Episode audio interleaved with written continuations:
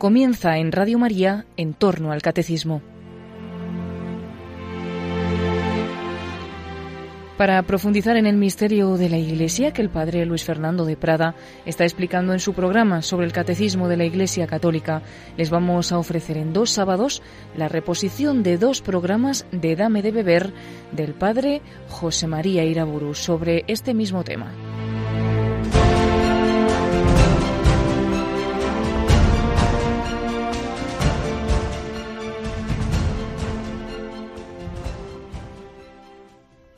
En el nombre del Padre, del Hijo y del Espíritu Santo.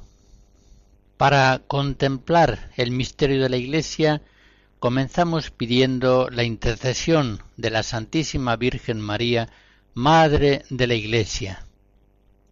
Que ella, con la gracia de Dios, purifique, ilumine y fortalezca nuestra fe en la Iglesia, de tal modo que podamos confesar con los apóstoles, con los santos, con todo el pueblo cristiano. Creo en la Iglesia, que es una, santa, católica y apostólica.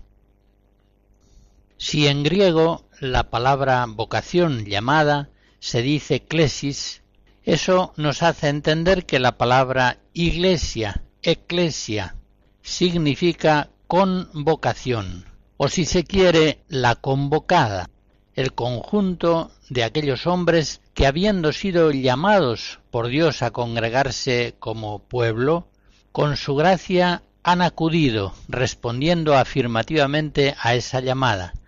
Así es como se forma la Iglesia. Por eso en el Nuevo Testamento no pocas veces a los cristianos se nos da el nombre de los llamados. La Iglesia es pues la comunidad de los elegidos y llamados por Dios. Ella es la comunidad formada por los discípulos de Cristo, por todos aquellos que, escuchando la palabra divina, creen en ella, vienen a la fe y reciben a Cristo como Maestro, Señor y Salvador. La Iglesia es pueblo de Dios, cuerpo de Cristo, asamblea litúrgica, es comunidad local y al mismo tiempo comunidad universal de todos los creyentes. Ya en el texto griego del Antiguo Testamento la palabra eclesia designa la asamblea del pueblo que ha sido elegido para reunirse en la presencia de Dios, concretamente en la asamblea del Sinaí. Éxodo 19, donde recibe la ley y donde es constituido por Dios como pueblo suyo santo.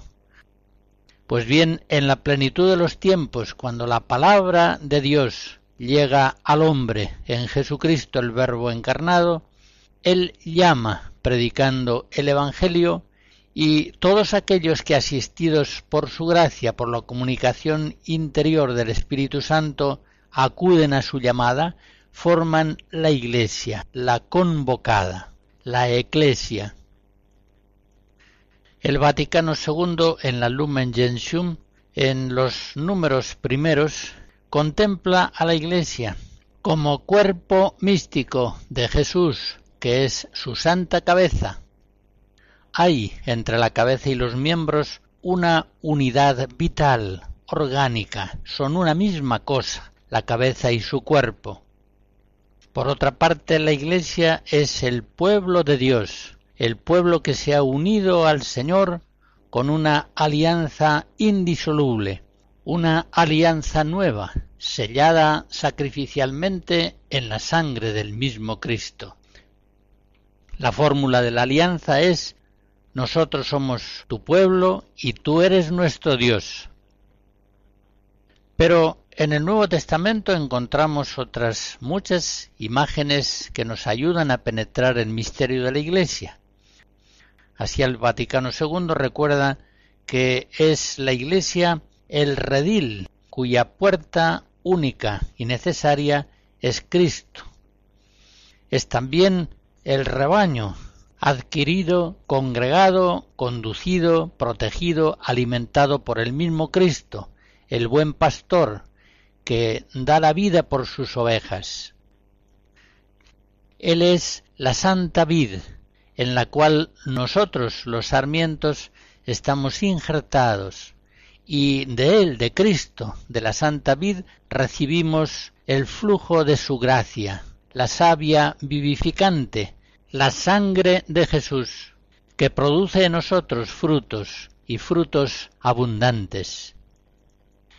La Iglesia es el campo de Dios, por él sembrado, labrado y cultivado. Un campo de trigo en el que hay, sin embargo, cizaña, en la medida en que la providencia divina lo permite. Una cizaña que ciertamente ha sido sembrada por el diablo y sus secuaces. La Iglesia figura también en el Nuevo Testamento como una viña santa, plantada por el Padre, que es el viñador.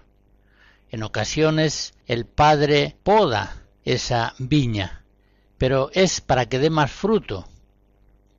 Y también la Iglesia es representada como la casa de Dios, edificada con piedras vivas, que somos los hombres, y que tiene por fundamento, por piedra angular, a nuestro Señor Jesucristo.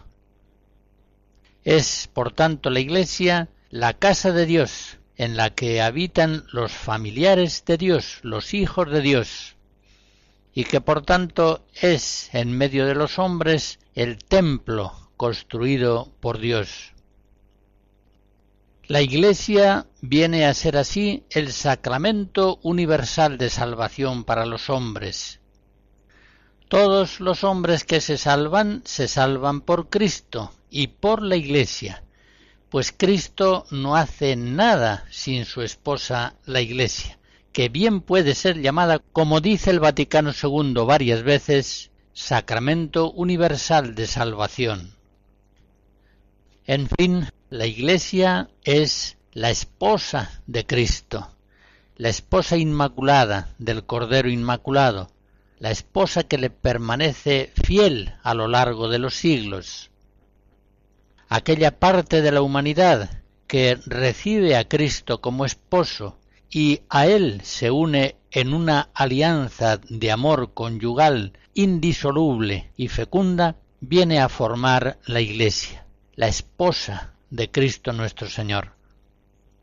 Como dice el apóstol en Éfesos 5, Cristo amó a la Iglesia y se entregó por ella para santificarla.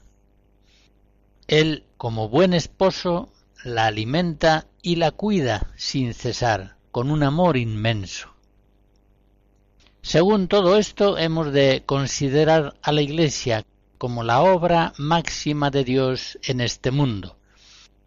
Leo en el Catecismo, en el número 759, donde se afirma que el Padre Eterno creó el mundo por una decisión totalmente libre y misteriosa de su sabiduría y bondad. Decidió elevar a los hombres a la participación de la vida divina, a la cual llama a todos los hombres en su Hijo él dispuso convocar a los creyentes en Cristo en la Santa Iglesia. Esta familia de Dios, sigue diciendo el catecismo, se constituye y se realiza gradualmente a lo largo de las etapas de la historia humana, según las disposiciones del Padre. En efecto, la Iglesia ha sido prefigurada ya desde el origen del mundo, y preparada maravillosamente en la historia del pueblo de Israel y en la antigua alianza. Se constituyó en los últimos tiempos, se manifestó por la efusión del Espíritu Santo y llegará gloriosamente a su plenitud al final de los siglos. Escucharemos a Prokofiev en su quinta sinfonía.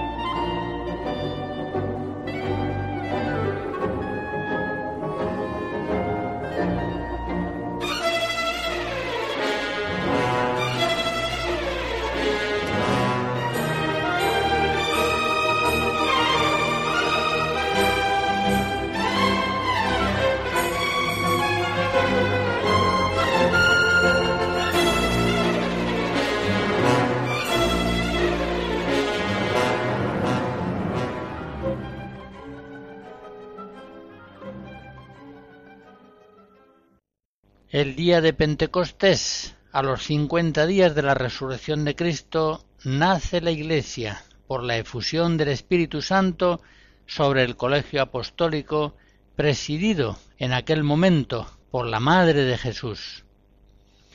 Pedro entonces, de pie, con los once, después de haber recibido el Espíritu Santo, predica el Evangelio a los judíos en Jerusalén. Y San Lucas en el capítulo segundo de los Hechos nos dice que sus palabras les traspasaron el corazón y preguntaron a Pedro y a los demás apóstoles ¿Qué tenemos que hacer, hermanos? Pedro les contestó Arrepentíos, bautizaos confesando que Jesús es el Mesías, para que se os perdonen los pecados y recibiréis el don del Espíritu Santo. Los que aceptaron sus palabras se bautizaron y aquel día se les agregaron unos tres mil. Ahí tenemos ya la iglesia recién nacida. Fíjense en el versículo 42 que sigue a continuación. Dice así. Eran constantes en escuchar la enseñanza de los apóstoles y en la comunidad de vida, emplea la palabra coinonía, en el partir el pan y en las oraciones. Ven, pues, en estas palabras de San Lucas una definición perfecta, descriptiva de la Iglesia, que es una comunidad apostólica, una comunión fraterna, una comunidad eucarística y una comunidad orante. Pues bien, en esa comunidad de salvación es donde los hombres encuentran a Jesús. Al Señor se le encuentra en la iglesia, al Señor se le encuentra si se le busca donde Él quiere manifestarse y comunicarse. Y como dice el Vaticano II en la Sacrosantum Concilium VII, Cristo está siempre presente a su Iglesia, sobre todo en la acción litúrgica. Por tanto, el que busque a Cristo, que lo busque en la Iglesia, y que lo busque especialmente en su acción litúrgica. Cuando buscamos una cosa, la encontramos si buscamos donde ella está. En este sentido, el hombre carnal pierde el tiempo si busca a Cristo siguiendo sus propios gustos arbitrarios y subjetivos. Es en la Iglesia católica donde los hombres pueden encontrar plenamente a Jesucristo.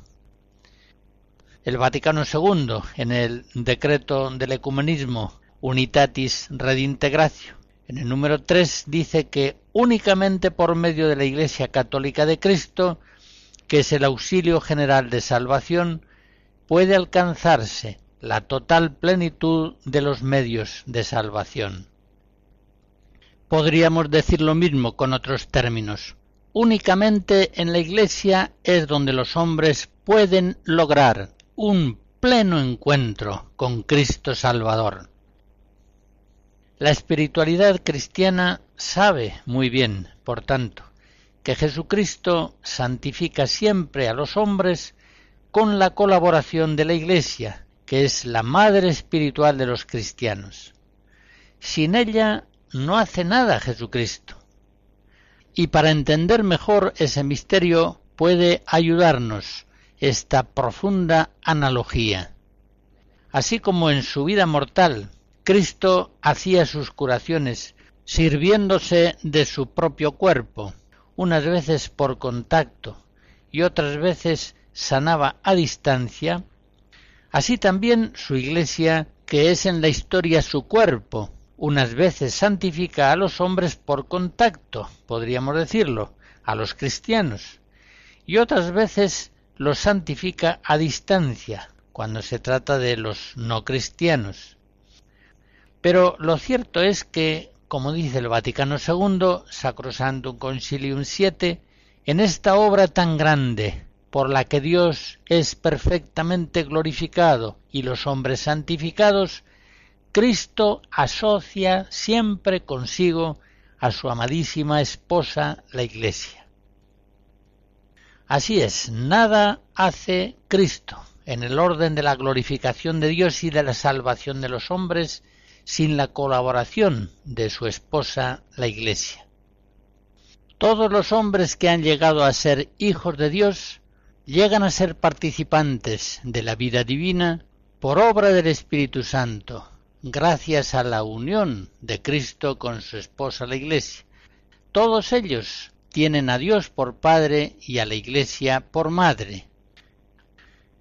A la luz de estas verdades que estoy recordando es como la fe católica ha profesado siempre que no hay salvación fuera de la Iglesia.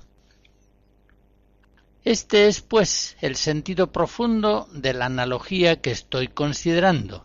Antes de su muerte y resurrección, Jesucristo santificaba a los hombres por medio de su corporalidad visible, que a un tiempo velaba y revelaba la fuerza de su espíritu. Pues bien, ahora, ascendido Cristo al Padre, obra glorioso, según el Espíritu, por medio de su cuerpo, que es la Iglesia. Y como dijo Jesús en Juan 16, verdaderamente nos convenía que Él volviera al Padre, pues ahora efectivamente su acción es mucho más poderosa, santificante y universal sobre los hombres. Juan Pablo II, en la encíclica Redemptoris Missio, en el número 9, nos enseña que la Iglesia, a la vez que reconoce que Dios ama a todos los hombres y les concede la posibilidad de salvarse, profesa que Dios ha constituido a Cristo como único mediador y que ella misma, la Iglesia, ha sido constituida como sacramento universal de salvación. Esa fórmula sacramento universal de salvación la emplea el concilio en la Lumen Gentium 48, Gaudium et Spes 43, Adgentes número 7, y expresa que todos aquellos hombres que se salvan, se salvan por Jesucristo y se salvan por la Iglesia, que coopera siempre con su esposo en la glorificación de Dios y en la salvación de los hombres. Unas veces la Iglesia realizará esa sanación gratuita en Cristo por contacto con los hombres, hablándoles, evangelizándoles, administrándole los sacramentos. Otras veces la esposa de Cristo salvará con el Salvador a los hombres en un influjo a distancia, orando por ellos y sobre todo celebrando la Eucaristía. Este es el cáliz de la nueva alianza en mi sangre, que es derramada por vosotros y por muchos para la remisión de los pecados. La Santa Madre Iglesia, sacramento universal de salvación.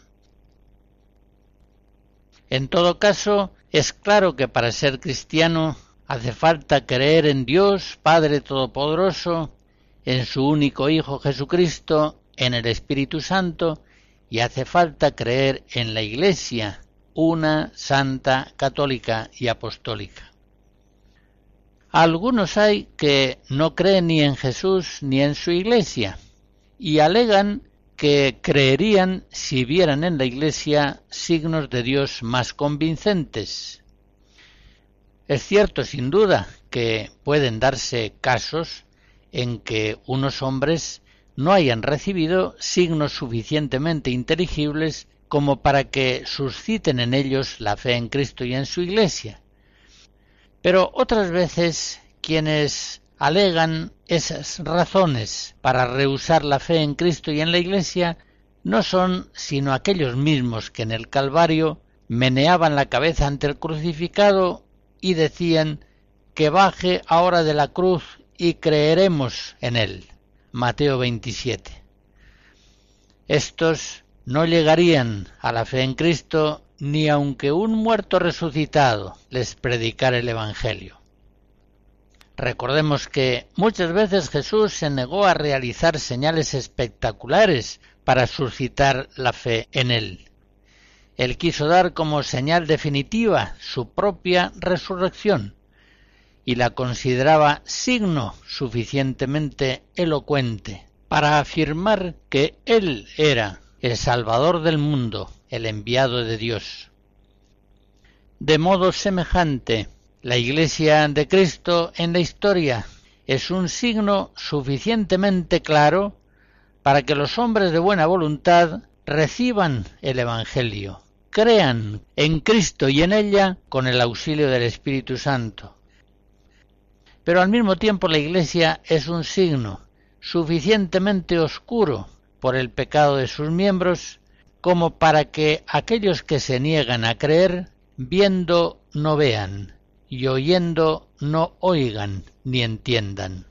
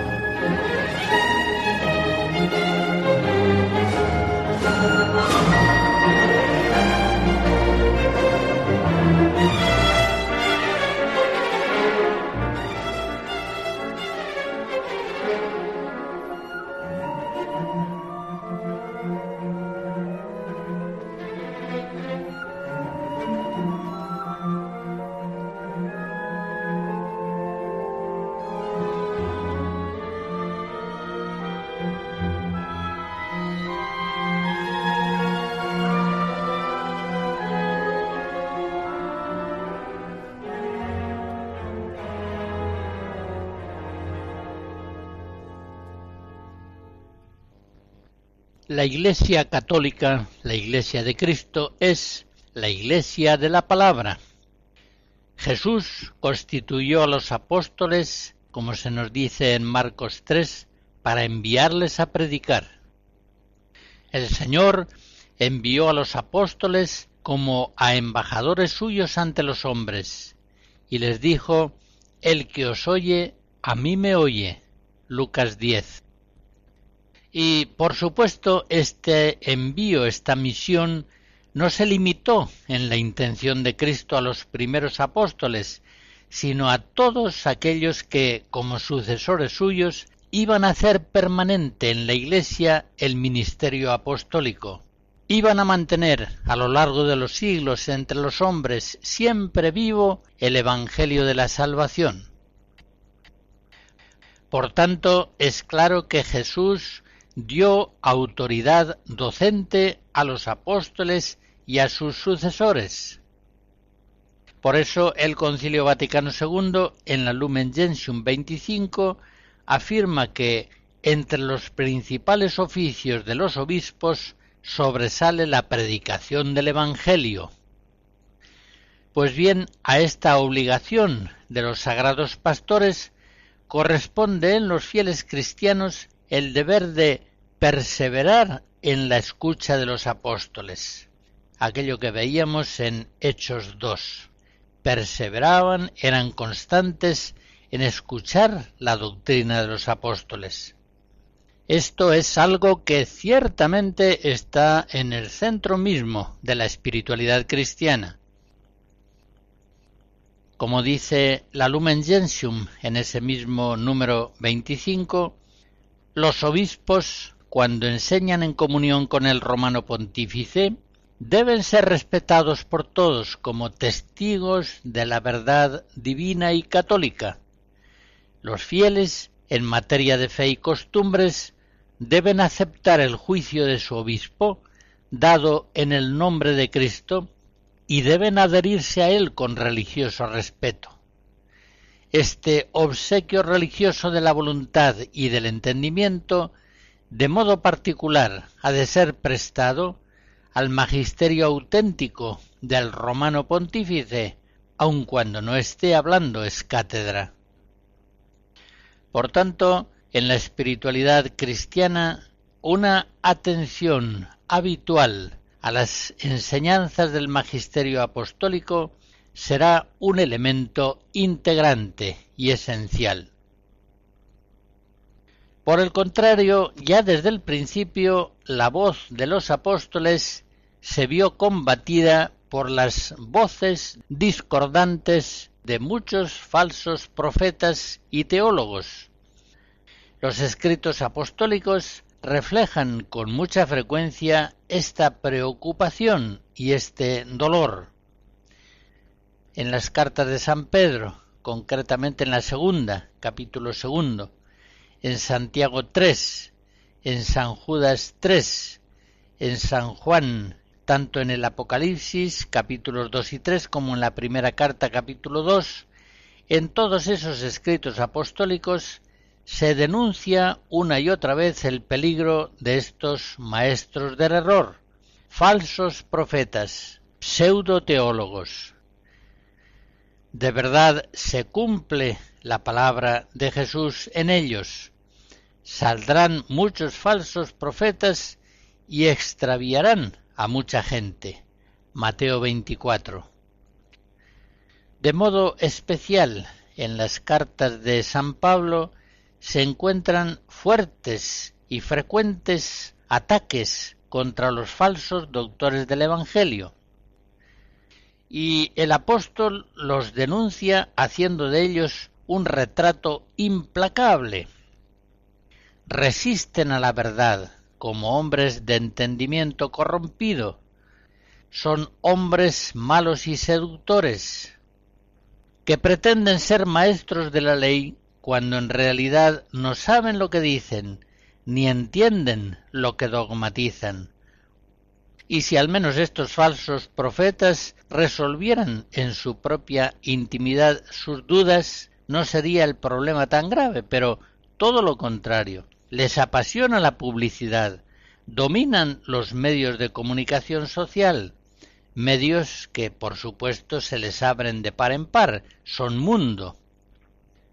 En fin, dice San Pablo, estos pseudoprofetas, estos falsos teólogos, son muchos, insubordinados, charlatanes, embaucadores, Tito I, y su palabra cunde como gangrena, 2 Timoteo 2.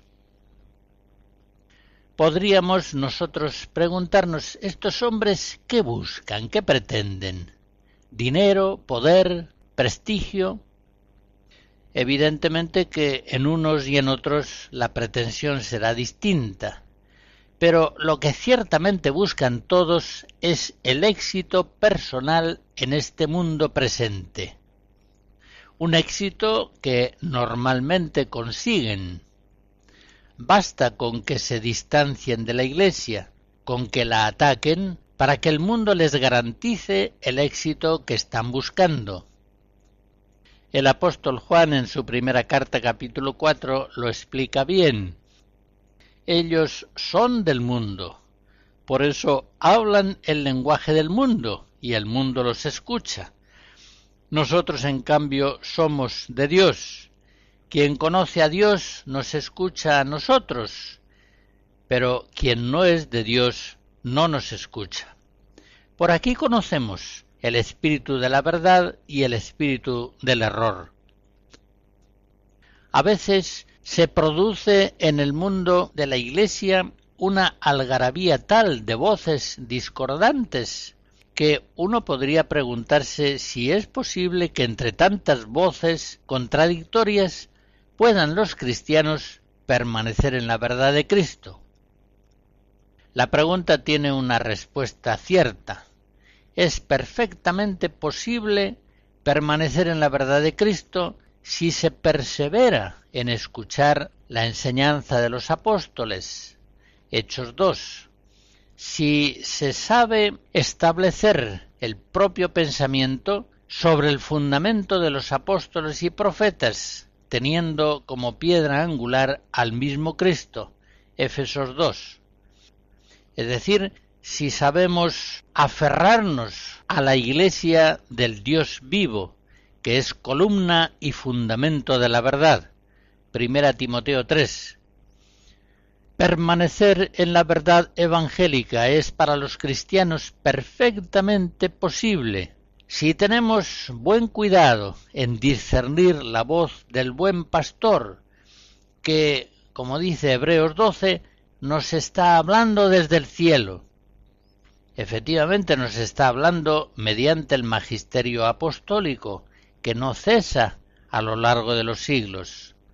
Por eso en Juan 10 dice Jesús, sus ovejas conocen su voz, no seguirán al extraño, sino que huirán de él, porque no conocen la voz de los extraños. Estos cristianos que permanecen en la verdad genuina de Cristo entran en el reino porque se hacen como niños, es decir, porque se dejan enseñar por la Madre Iglesia, por la Iglesia, como decía el beato Juan 23, Mater et Magistra, y de este modo adoptan ante ella una actitud discipular. Estos cristianos saben prestar a la autoridad del magisterio apostólico aquello de que habla el apóstol en Romanos 1, la obediencia de la fe. Ya dice el Concilio Vaticano II que a través de toda la historia humana existe una dura batalla contra el poder de las tinieblas, que, iniciada en los orígenes del mundo, durará, como dice el Señor, hasta el final. Gaudium et Spes 37. Los cristianos que, como el apóstol, han librado el buen combate y han guardado la fe, 2 Timoteo 4, son los que han sabido guardarse de los falsos profetas, que vienen a ellos con vestiduras de ovejas, pero que por dentro son lobos rapaces. Mateo 7. Estos cristianos que han sabido permanecer en la verdad católica son aquellos que han sabido discernir las doctrinas y los doctores por sus frutos, como nos enseña Jesucristo. Mateo 7. Por el contrario, siguen camino del error aquellos cristianos que, como dice el apóstol en 2 Timoteo 4, no sufrirán la sana doctrina, sino que, deseosos de novedades, se agenciarán un montón de maestros a la medida de sus propios deseos, se harán sordos a la verdad y darán oído a las fábulas. Estos pobres cristianos extraviados para recibir el magisterio apostólico presentan unas exigencias críticas casi insuperables, mientras que aquellas novedades que son conformes a sus gustos las admiten con una credulidad acrítica que está próxima a la estupidez. Se hacen sordos a la verdad y crédulos para las fábulas. Cometen aquel doble crimen del que se queja el Señor en Jeremías 2. Me han dejado a mí fuente de aguas vivas para excavarse cisternas agrietadas, incapaces de contener el agua. De este modo lamentable vienen a ser como niños, zarandeados y a la deriva por cualquier ventolera de doctrina, quedando a merced de individuos tramposos, consumados en las estratagemas del error. Éfesos 4. Quizá sea necesario estimar que ha sido el pecado, la infidelidad a la gracia, lo que les ha llevado al error. Como dice el apóstol en 1 Timoteo 1, no han sabido guardar la fe genuina en una conciencia pura. Los ojos del alma se les han puesto enfermos y todo el cuerpo se les ha quedado en tinieblas. Mateo 6. Se les ha podrido la mente, el nus, y podrida la mente, podrido el nus, ya no pueden volver a estar en la luz de Cristo sin conversión, es decir, sin metanoia, sin metanus. sin una profunda renovación de la mente. Romanos 12. El Papa Benedicto XVI, cuando era cardenal Joseph Ratzinger, en una homilía, hacía notar que al magisterio eclesiástico se le ha confiado la tarea de defender la fe de los sencillos contra el poder de los intelectuales. Efectivamente, cuando los intelectuales, cuando los teólogos católicos son humildes, guardan ante la fe de la Iglesia una actitud discipular y entonces iluminan con sus enseñanzas al pueblo de Dios. Pero cuando los intelectuales católicos son soberbios y se atreven a juzgar la fe de la Iglesia, poniéndose sobre ella, entonces causan entre los cristianos terribles daños, sobre todo cuando se hacen con el poder en las editoriales, en los centros teológicos y en los medios de comunicación. Dios nos libre de los falsos teólogos, de los falsos profetas. Como dice una colecta litúrgica, el Señor nos libre de las tinieblas del error y nos guarde siempre en el esplendor de su verdad.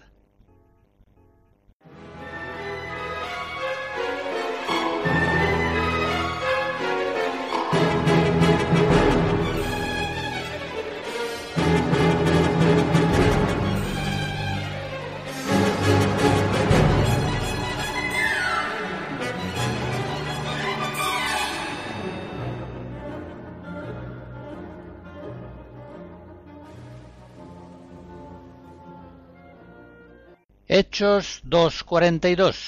Los que creyeron y se bautizaron perseveraban en escuchar la enseñanza de los apóstoles y perseveraban en la comunidad fraterna, en la comunión de vida. Emplea San Lucas la palabra koinonía. Para eso, precisamente, dio su vida a Jesucristo, para congregar en la unidad a todos los hijos de Dios que están dispersos. Juan 11. La Iglesia es una convocación, una congregación, es un rebaño, no es un número de ovejas que sigue cada una su camino, Isaías 53, sino que es un rebaño congregado por el buen pastor y por los pastores que a lo largo de los siglos le representan. La Iglesia, pues, es un cuerpo, es un pueblo, es una comunión, como dice el Vaticano II, en la que la asamblea visible y la comunidad espiritual no deben ser consideradas como dos cosas distintas. Lumen Gentium 8.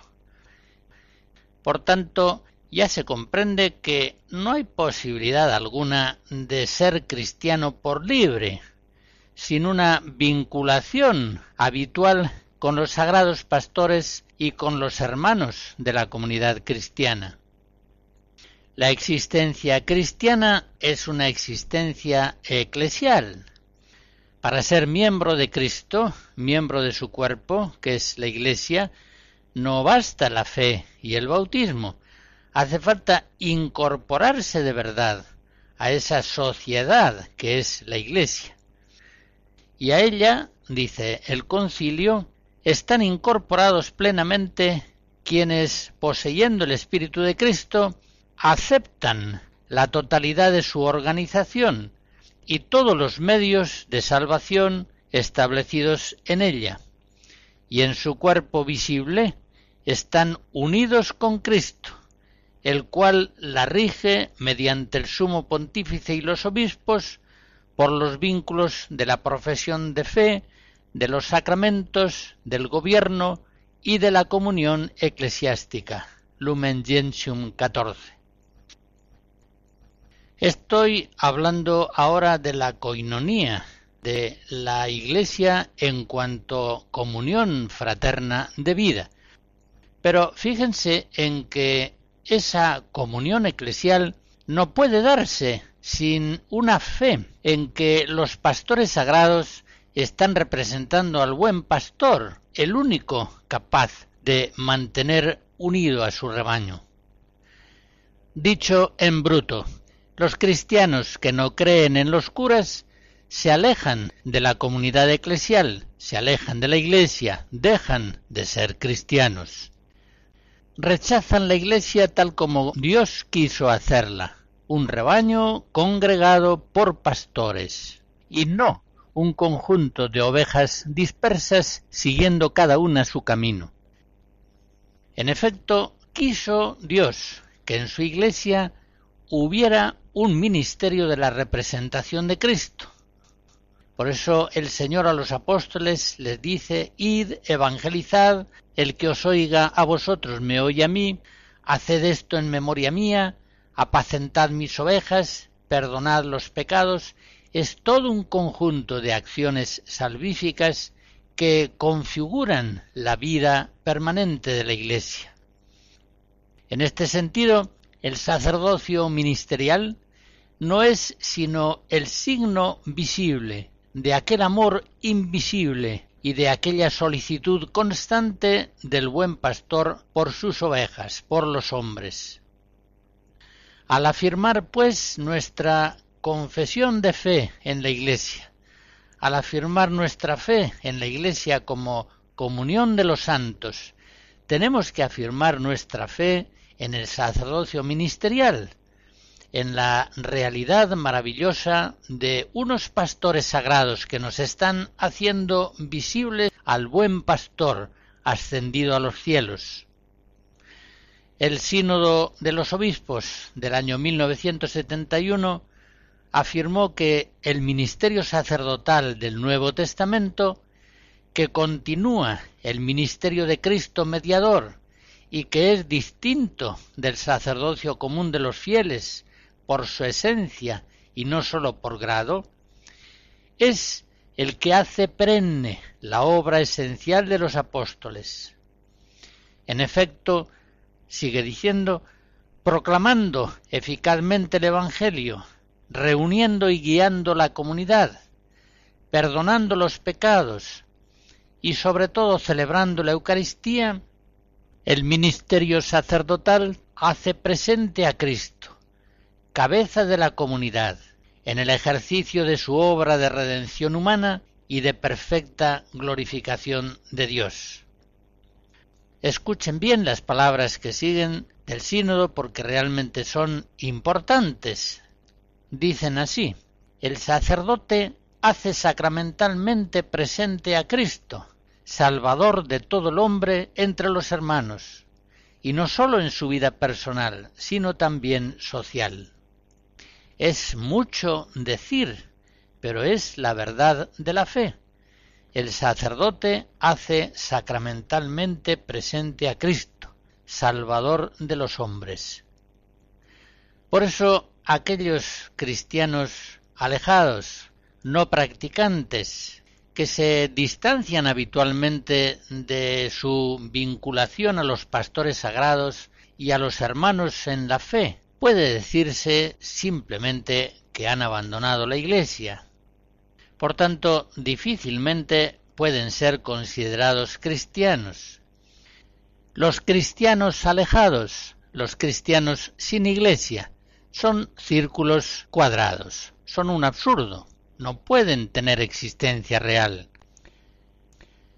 Quizá fueron cristianos, pero la vida cristiana, y hay que insistir en ello, es una vida eclesial, es una vida comunitaria. No puede haber vida cristiana sin vida eclesial. El problema del alejamiento se ha dado en la Iglesia ya desde muy antiguo, como se ve por ciertas exhortaciones. Por ejemplo, en Hebreos 10 se dice, miremos los unos por los otros, no abandonando nuestra asamblea, como es costumbre de algunos. Y en otro documento también muy antiguo, la didascalia, leemos Invita en tu enseñanza y exhorta al pueblo a que venga la asamblea, a que no la abandone, sino a que se reúna siempre en ella. Abstenerse es disminuirla. Sois miembros de Cristo, sigue diciendo la didascalia. No os disperséis, pues, lejos de la iglesia, negándoos a reuniros. Cristo es vuestra cabeza, según su promesa siempre presente, que os reúne. No os descuidéis, no hagáis al Salvador extraño a sus propios miembros, no dividáis su cuerpo, no lo disperséis. Estos textos citados nos hacen ver que efectivamente ya la Iglesia primera conoció el fenómeno nefasto de los cristianos alejados. Pero hay que reconocer que en aquel tiempo el alejamiento de la Iglesia era incomparablemente menor entre los bautizados en relación a lo que es ahora.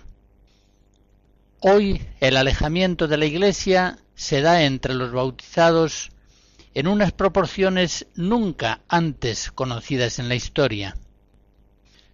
Es un fenómeno paradójico. Por una parte, en la Iglesia actual se habla mucho de la comunidad, pero como es evidente, en muchas iglesias locales la proporción de alejados es inmensa. En cuántas iglesias locales dos tercios, tres cuartas partes de los bautizados viven habitualmente alejados de la Eucaristía, es decir, han roto su vínculo de comunión con la Iglesia, con Cristo, con los pastores sagrados, con sus hermanos en la fe. Y muchas veces ese alejamiento de la comunidad eclesial no procede solamente de una dejadez, de una negligencia, sino que procede de un error en la fe. Pensar que se puede ser cristiano sin mantener una vida eclesial, una vida eucarística. Es una pena grande comprobar que la dimensión eclesial del ser cristiano está muy devaluada actualmente, sobre todo en algunos países de antigua tradición cristiana, países ricos en los que ha habido una decadencia en la fe. Una revista religiosa publicaba hace unos años una estadística hecha en Alemania en la que casi todos los alemanes, incluyendo creyentes y ateos, estaban de acuerdo en que se puede ser cristiano sin pertenecer a la Iglesia. En los primeros siglos de la Iglesia esa convicción resultaría absolutamente inconcebible. En aquellos siglos primeros, cuando en los cristianos se daba un cierto alejamiento, era debido más bien a la negligencia, pero no al error en la fe. Todos sabían que el único modo de ser cristiano era en la Iglesia, en la Eucaristía. Todos creían en la veracidad de las palabras de Cristo, si no coméis mi carne y no bebéis mi sangre, no tendréis vida en vosotros.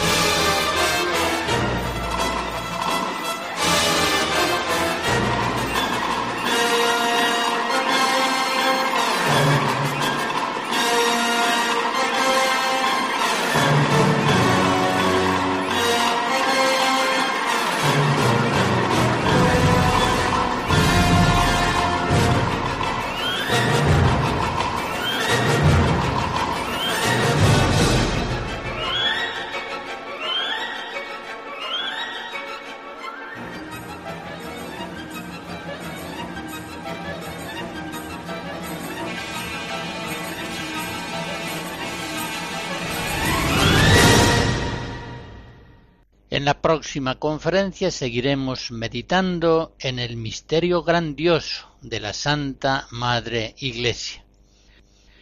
Nuestro Señor Jesucristo, que nos compró al precio de su sangre, nos guarde siempre en la unidad vivificante de su cuerpo místico, que es la Iglesia. La bendición de Dios Todopoderoso, Padre, Hijo y Espíritu Santo, descienda sobre ustedes y les guarde siempre. Amén.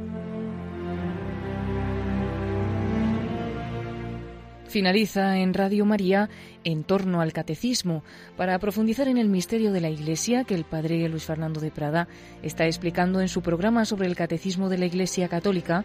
Les vamos a ofrecer en dos sábados la reposición de dos programas de Dame de Beber del padre José María Iraburu sobre este mismo tema.